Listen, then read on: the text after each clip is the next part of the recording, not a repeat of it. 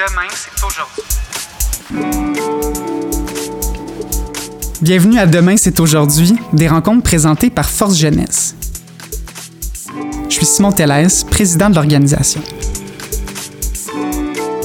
À Force Jeunesse, on est des bénévoles, on est non partisans, on est des jeunes qui sont engagés et qui veulent s'assurer que notre génération fasse partie des décisions.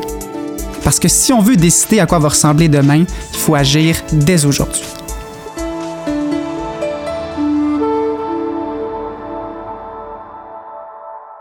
Pense qu'une des, des, choses qui a le plus d'impact dans mon style de vie sur l'environnement, c'est que je fais du vélo pour aller euh, à tous les jours travailler. Moi, étant euh, courtier immobilier, mon travail, euh, je suis beaucoup sur la route. Je me suis commandé une voiture complètement électrique. Puis présentement, j'ai un hybride.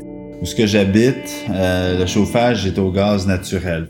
Je suis impliquée avec euh, Divest McGill et Climate Justice Action McGill, qui sont deux comités environnementaux sur le campus. Donc, on parle de, de grève, de manifestations, de pétitions, tout ce qui est euh, pour euh, mettre la pression sur notre université pour qu'elle désinvestisse de ces 50 millions de dollars investis dans l'industrie pétrolière. Demain, c'est aujourd'hui. On est aujourd'hui réunis pour parler de la transition énergétique. Euh, on sait que 99% de l'électricité qui est produite au Québec est une énergie qui est propre. Cependant, euh, parmi toutes les énergies qui sont consommées au Québec, environ seulement 35% sont d'électricité. C'est donc dire que la majorité de l'énergie qui est consommée n'est pas une énergie qui est propre. Il y a encore beaucoup de travail à faire. Pour en parler aujourd'hui avec nous, on a deux invités de marque. Tout d'abord, M. Thomas Mulcair, qui est ancien ministre de l'Environnement du Québec, également qui a été chef de l'opposition officielle à Ottawa et qui est aujourd'hui professeur invité au département de sciences politiques de l'Université de Montréal. Bonjour, M. Mulcair. Bonjour, Simon. On a également avec nous M. David Murray, qui est chef de l'innovation et président de Hydro-Québec Production. Bonjour, M. Murray. Bonjour, Simon. Alors, Monsieur Mulcair, pour commencer, vous avez eu différentes fonctions euh, qui sont très, très nombreuses, très, très variées dans le domaine de l'environnement. Qu'est-ce qui fait que vous êtes encore aussi engagé aujourd'hui?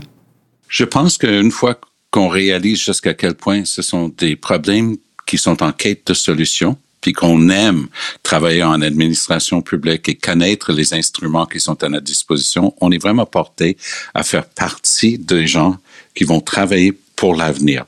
Développement durable veut tout simplement dire penser aux aspects économiques, sociaux et, bien entendu, environnementaux à chaque fois que le gouvernement, les gouvernements, peu importe le niveau, doivent prendre une décision.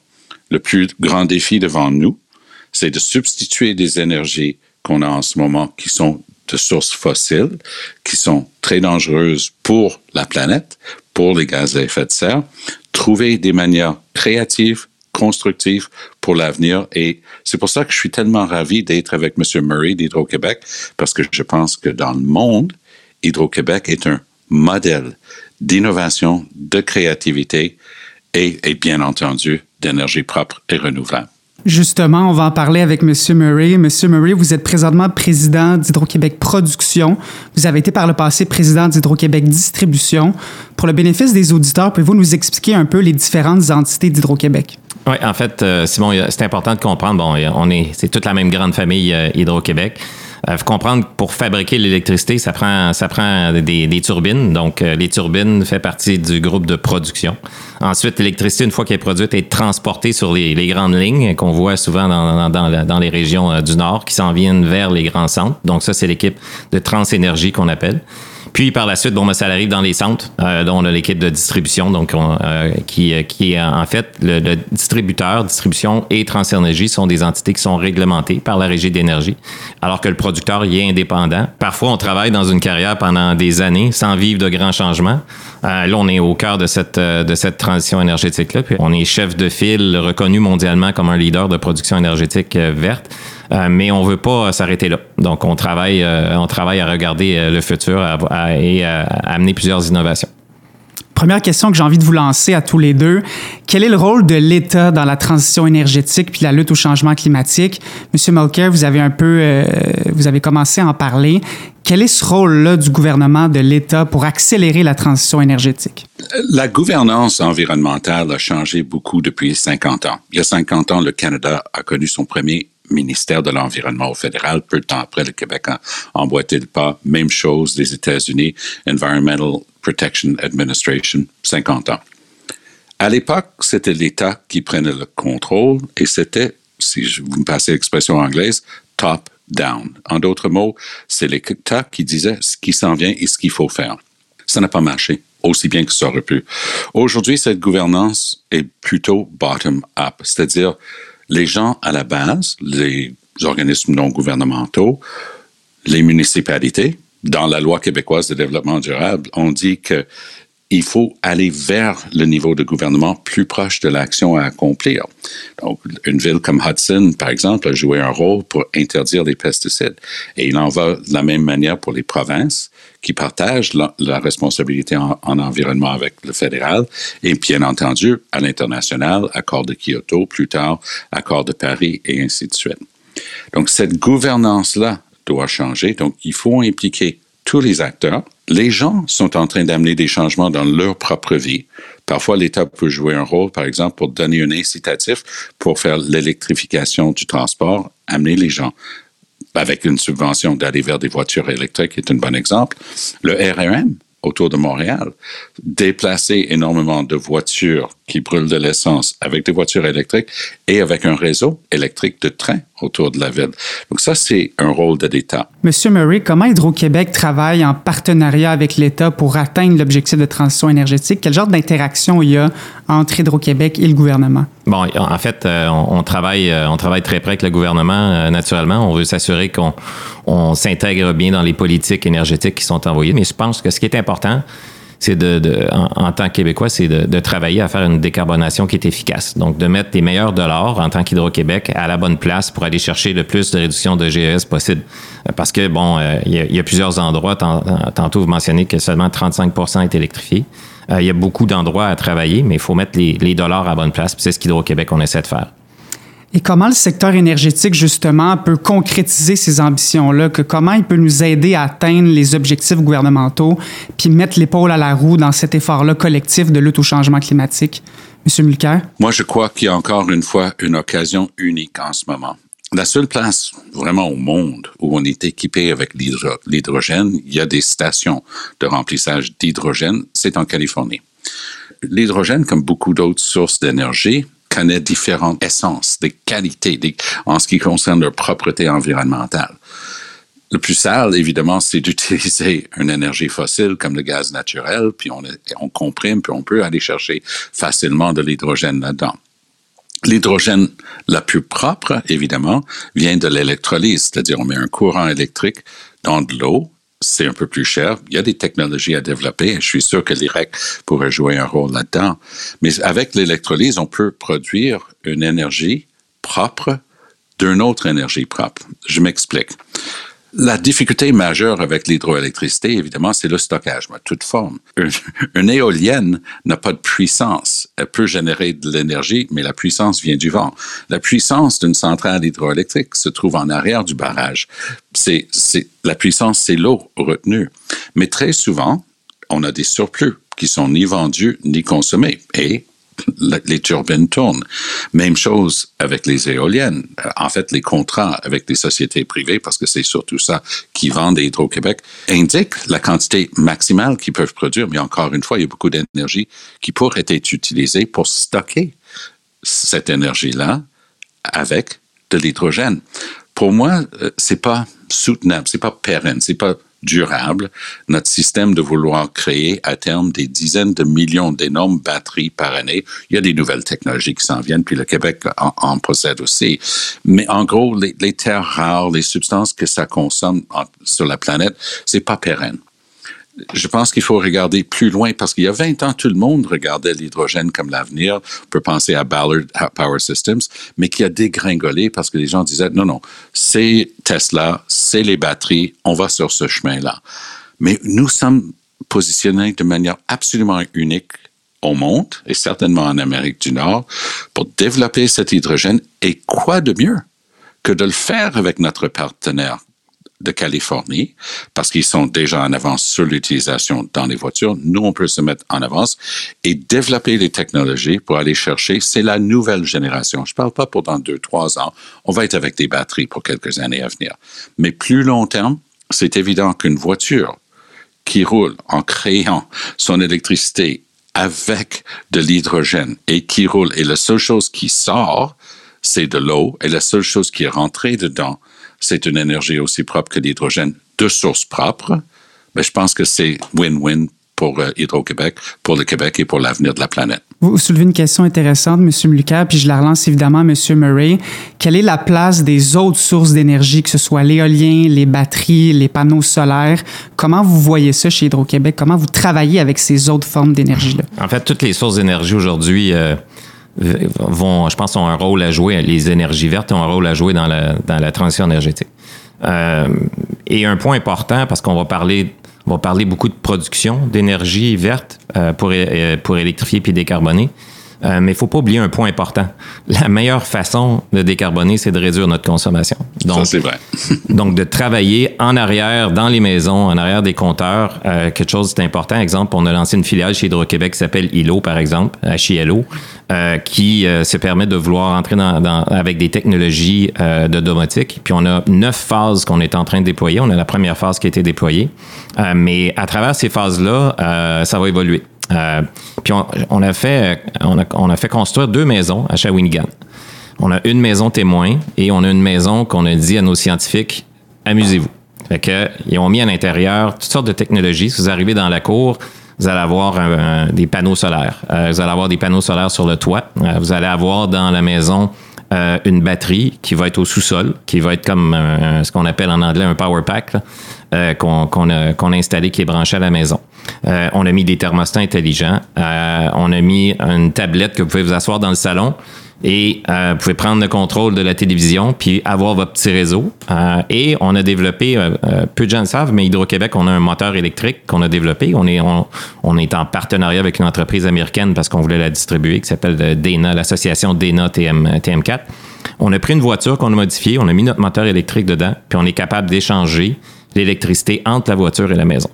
C'est quelque chose qui existe au moment où on se parle. La, consommation euh, efficace, c'est quelque chose qu'on veut, on veut se lancer. Les autres sources d'énergie, ben, vous savez qu'on a lancé notre parc solaire, fait qu'on y croit. Euh, on a d'éolien qui est, qui euh, on a 4000 mégawatts d'éolien au Québec qu'on sert, qui vient contribuer aussi à, la demande. L'hydrogène, bon, on a, on a fait une annonce dernièrement d'un électrolyseur de 88 mégawatts pour la production d'hydrogène. C'est clair, je suis tout à fait d'accord avec M. Mulcair. L'hydrogène va avoir un, un rôle euh, important à jouer. Euh, mais ça prend une. Il faut que ça soit prêt en termes de technologie. Euh, ça s'en vient, mais c'est encore coûteux. On peut la produire, mais en arrière, ça prend un écosystème. Donc là, c'est de créer l'é- l'écosystème. Donc, qu'est-ce qui vient en premier, la production ou l'écosystème? Donc là, on est là aujourd'hui. Fait qu'on est, c'est une nouvelle technologie. Euh, puis on est, euh, on est fiers d'avoir investi aujourd'hui dans, dans un des plus gros électrolyseurs là, qui, qui existe euh, sur la planète. Donc, selon vous, c'est vraiment ch- chacun de ces secteurs-là a un rôle à jouer dans la transition énergétique. Et, où se retrouvent les comportements individuels des consommateurs dans tout ça? Monsieur Mulcair, vous l'avez soulevé. Comment, comment tout ça doit s'arrimer avec les efforts qui sont faits, le développement de nouvelles technologies? Ben, au cours des 20 dernières années, pendant lesquelles j'ai travaillé sur ces questions-là, j'ai souvent reproché au gouvernement, avec un S, de mettre la faute sur les épaules des citoyens. Moi, je me souviendrai toujours de, du défi d'une tonne. Le Canada avait signé Kyoto. On avait un des pires bilans au monde pour l'augmentation des gaz à effet de serre. Et on découvre que il manquait grosso modo 30 millions de tonnes et il y avait 30 millions de Canadiens. Donc, on a inventé un truc où c'était à chaque un de réduire d'une tonne CGES dans une année. La mathématique était bonne, mais le programme ne voulait strictement rien dire.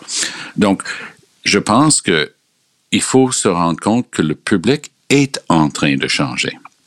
Il ne demande pas mieux que d'avoir des indicateurs, des guidés dans ses choix.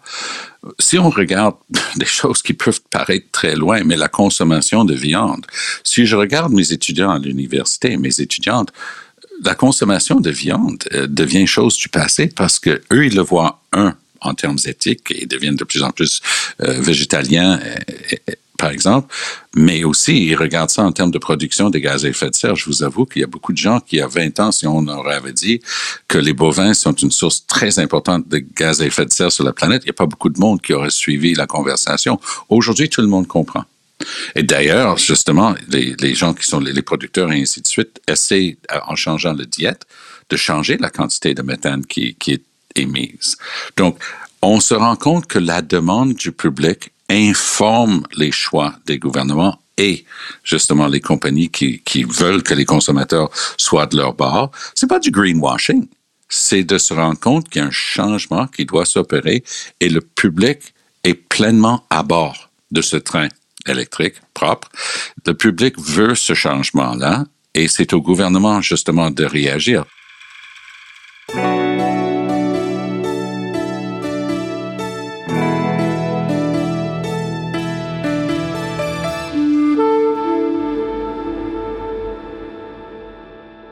Ce qu'on constate malgré tout, c'est qu'au Québec, on consomme énormément d'énergie.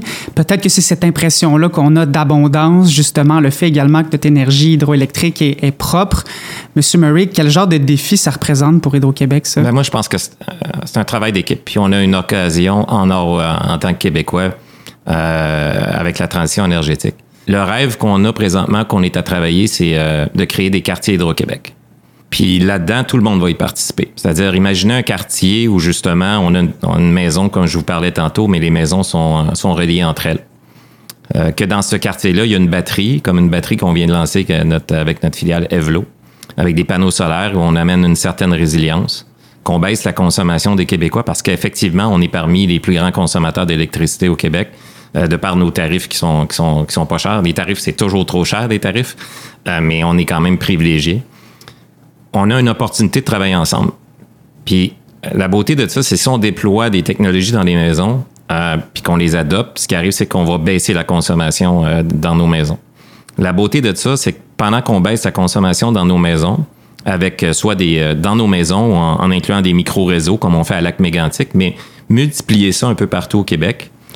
Euh, on, en tant que Québécois, ce qu'on est en train de faire en baissant notre niveau de consommation, c'est qu'on rajoute de l'eau dans nos barrages. Puis en ayant plus d'eau dans nos barrages, alors qu'on est en train de construire des lignes présentement vers euh, où on, planifie de, de, construire des lignes, ce que ça nous permet en tant que Québécois, c'est de nous serrer les coudes puis euh, d'aider la balance commerciale du Québec parce que quand Hydro-Québec va avoir euh, cette eau-là encore plus disponible euh, dans nos réservoirs, ben, on va pouvoir exporter encore plus. La transition énergétique offre une possibilité à Hydro-Québec d'être un joueur rassembleur à travers la transition énergétique, de permettre avec des technologies d'installer ça dans vos maisons, ce qui va faire qu'en tant que citoyen, votre facture va baisser fait que c'est gagnant pour le, le, le consommateur.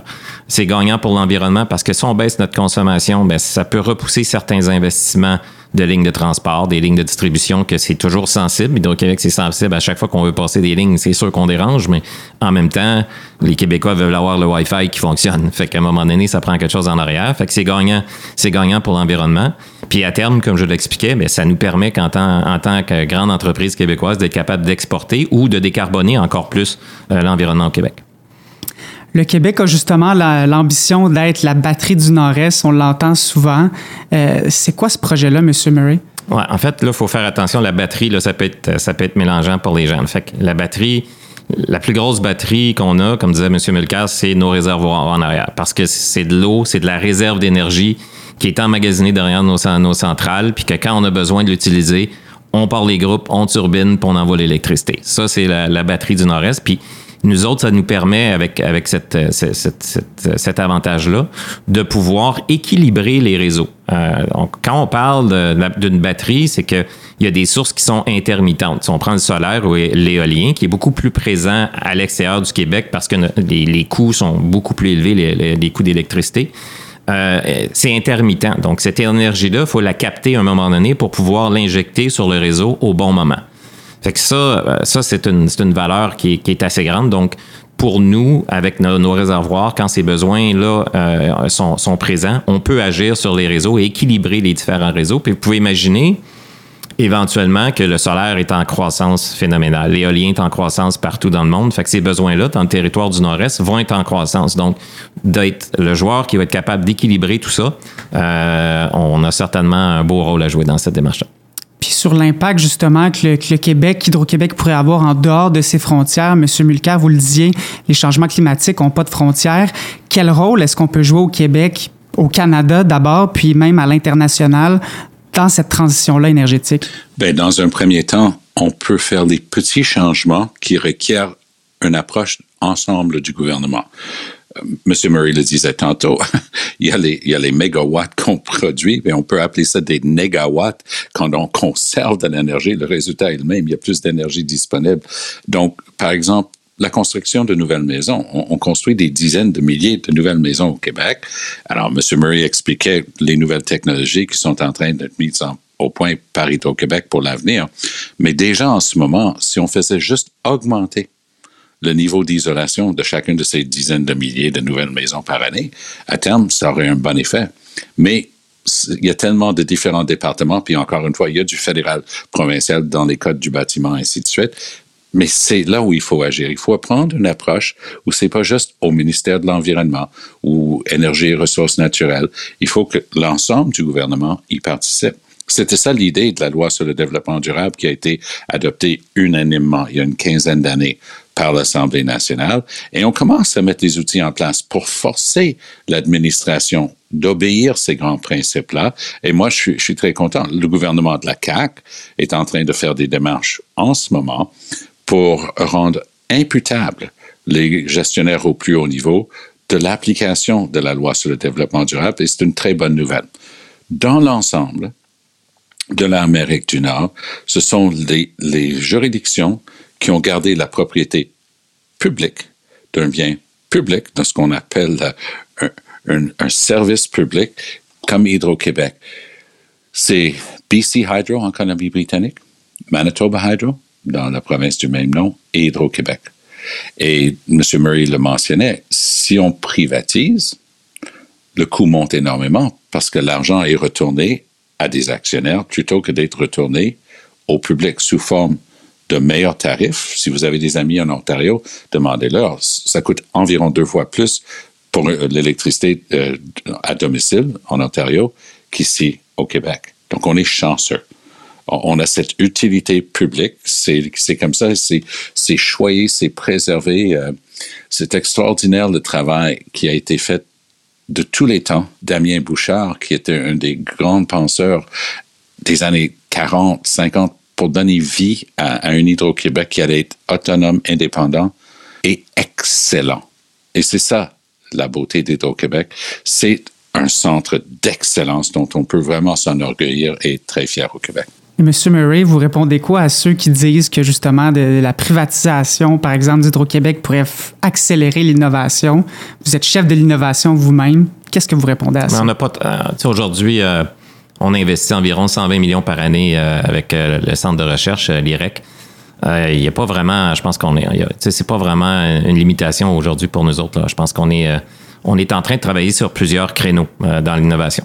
Euh, numéro un, bon, l'efficacité énergétique. Euh, ça, on est déjà, on est déjà lancé dans cette démarche-là, puis ça va évoluer, euh, autant au niveau résidentiel que commercial institutionnel. Donc, on, est en train de travailler dans cette démarche-là. Deuxièmement, M. Mulcair parlait de, des maisons tantôt. Bon, on est, on est en train de, de, de, regarder justement comment on pourrait bâtir des maisons net zéro. Donc, des maisons qui produisent autant qu'elles consomment. Donc, ça, c'est une autre démarche qui, va nous permettre justement d'amener, si on veut rêver à un quartier Hydro-Québec, avec des maisons, euh, des maisons qu'on est en train de construire, de mettre toute cette, technologie-là de l'avant, c'est pas plus difficile. Puis d'ailleurs, on a fait, euh, un, concours euh, il y a à peu près un an et demi, alors qu'on pouvait se promener puis voyager un petit peu plus. Avec un partenariat avec l'Université McGill Concordia. On, est, on a travaillé avec des étudiants, avec nos chercheurs de Québec, dans un concours qu'on appelle un, house, un, un, décathlon de maisons net zéro, qui a eu lieu en Chine. Puis peu de gens le savent, mais euh, on a gagné cinq prix avec euh, avec l'université. Euh, on a terminé troisième dans, dans, le monde avec notre maison éco-énergétique, maison qu'on a bâtie ici, qu'on a transportée par bateau puis qu'on a laissé justement aux citoyens. Ça se passe en Chine. On a gagné des prix face à l'Allemagne, la Chine, les États-Unis. On, en était très fiers. donc ça, c'est un, domaine qu'on est en train de, regarder. Le troisième, c'est le côté énergie. On, parlait tantôt d'énergie. Bon, ben, le solaire, l'hydraulique, on est, on, est, on est maître là-dedans. le solaire, l'éolien, l'hydrogène, on est en train de regarder ces types d'énergie, ces types d'énergie-là. Travaille sur l'intelligence artificielle. Euh, parce que si on veut connecter, euh, connecter les choses ensemble, je pense que ça peut nous amener à, d'autres volets. On, va, on travaille sur la mobilité. On a des moteurs. On a notre réseau électrique au Québec. On a des milliers de bornes qu'on est en train de déployer. On est en train de travailler à d'autres, euh, d'autres projets dans cette démarche-là. On vient de lancer un logiciel qui est AXO, qui est un logiciel, un logiciel sur le réseau électrique, qui est un peu comme le Waze, entre guillemets, mais vous rentrez les spécifications de votre véhicule, puis ça va vous guider exactement où aller, qui est très porteur. et on est en train de planer, à travailler sur un, un concept qui s'appelle les services énergétiques. Euh, en anglais, ils appellent ça Energy as a Service euh, pour justement permettre à des entreprises de vouloir s'électrifier. Euh, donc, c'est quelque chose qu'on est en train de travailler. Donc, on a plusieurs chantiers qu'on est en train de travailler en innovation. Il n'y a pas vraiment de limitation aujourd'hui pour, pour Hydro-Québec. On est, comme disait M. Mulcair, on est privilégié d'avoir ce qu'on a aujourd'hui. Il y a des bâtisseurs qui, nous ont permis d'avoir ce flambeau-là aujourd'hui.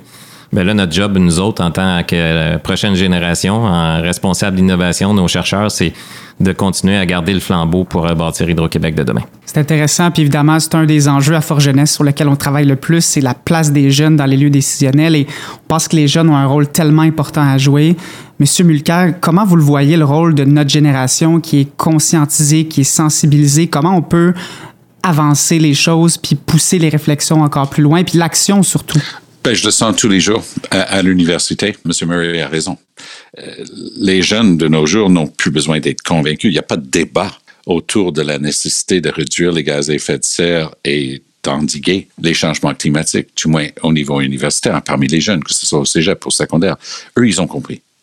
Donc, c'est soit on attend qu'ils remplacent les politiciens qui ont toujours refusé d'agir, soit les politiciens commencent à comprendre que c'est dans leur intérêt aussi, de leur, eux autres, personnellement et de leur famille, mais même politiquement. Il faut commencer à se rendre compte qu'il faut être au même diapason que le public qui a compris que l'accord de Paris, c'était pas juste pour bien paraître, c'était pour produire un résultat. Et pour moi, ça a toujours été la chose la plus importante. C'est-à-dire d'arrêter des débats sur les moyens et juste mesurer le résultat. Et si on fait ça, le Canada a tout ce qu'il faut pour réussir. Le Québec encore mieux placé que toute autre province pour atteindre le résultat.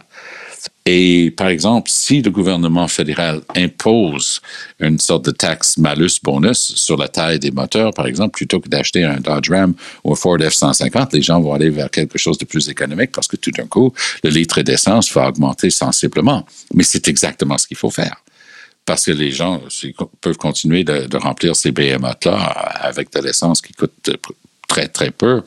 Et pourquoi ils changeront leur comportement? Donc, c'est un comportement qui doit changer si on veut atteindre le résultat. Les instruments de politique publique pour y arriver sont connus. C'est souvent des instruments d'ordre fiscal ou réglementaire, mais le public, les jeunes en particulier, sont en train de pousser de la base vers le haut en disant, nous, on, on exige l'atteinte du résultat. Arrêtez de nous faire des belles façons. On veut atteindre le résultat qui va nous permettre à nous et aux générations futures de continuer de vivre bien ici au Québec et ailleurs sur la planète.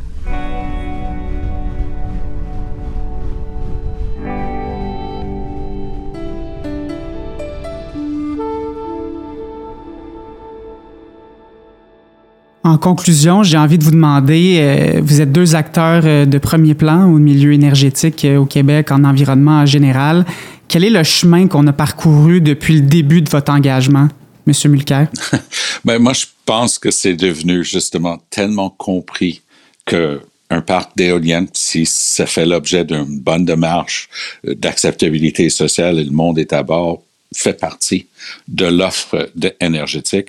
De faire de l'hydroélectricité, si on arrête les vieilles pratiques où on laissait les arbres, puis ça émettait justement beaucoup de gaz à effet de serre, puis on change nos pratiques, on peut faire de l'hydroélectricité, mais il faut avoir des partenaires, des gens qui étaient là avant nous, les Premières Nations, les Inuits, euh, c'est essentiel, mais c'est c'est la voie de l'avenir.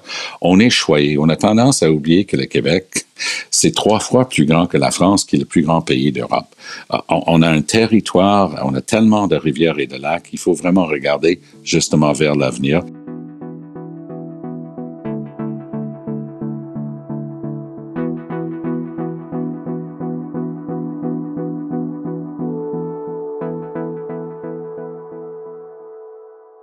Monsieur Murray, quel chemin on a parcouru, puis surtout, où est-ce qu'on s'en va pour la suite?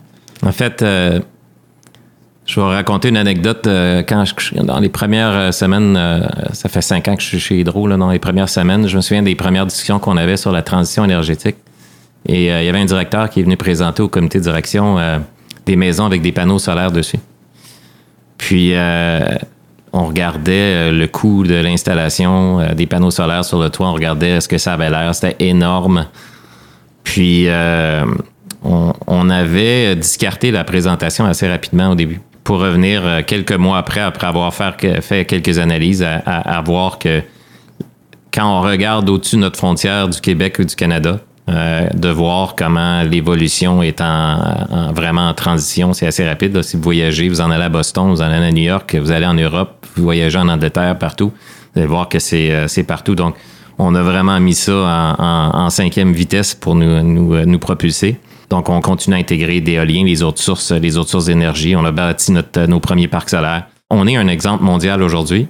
J'étais dans une rencontre avec des gens d'Europe hier, et puis ils commencent à dire Ah oui, mais on sait bien que vous autres, vous êtes au Québec. Tu sais, Et à chaque fois, là, ça fait cinq ans que j'entends ça, mais quand on marche sur la rue puis on n'est pas à l'intérieur d'Hydro-Québec, on voit pas ça. On peut être fier de ça. Fait que je pense que c'est très prometteur pour, euh, pour nous euh, chez Hydro-Québec puis la transition énergétique.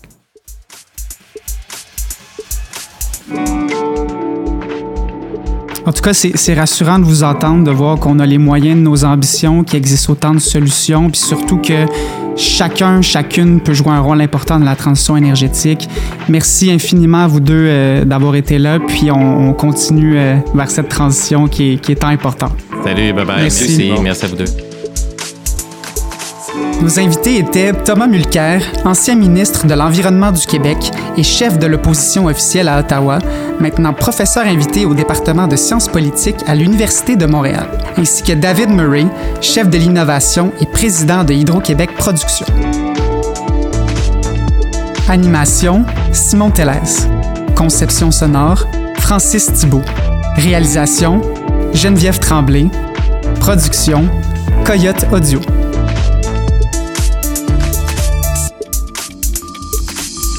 Ce balado est présenté par Force Jeunesse et a été rendu possible grâce au soutien de la Caisse Desjardins de l'administration et des services publics. Nous tenons également à remercier Trivium Avocat Notaire Conseil, notre partenaire collaborateur.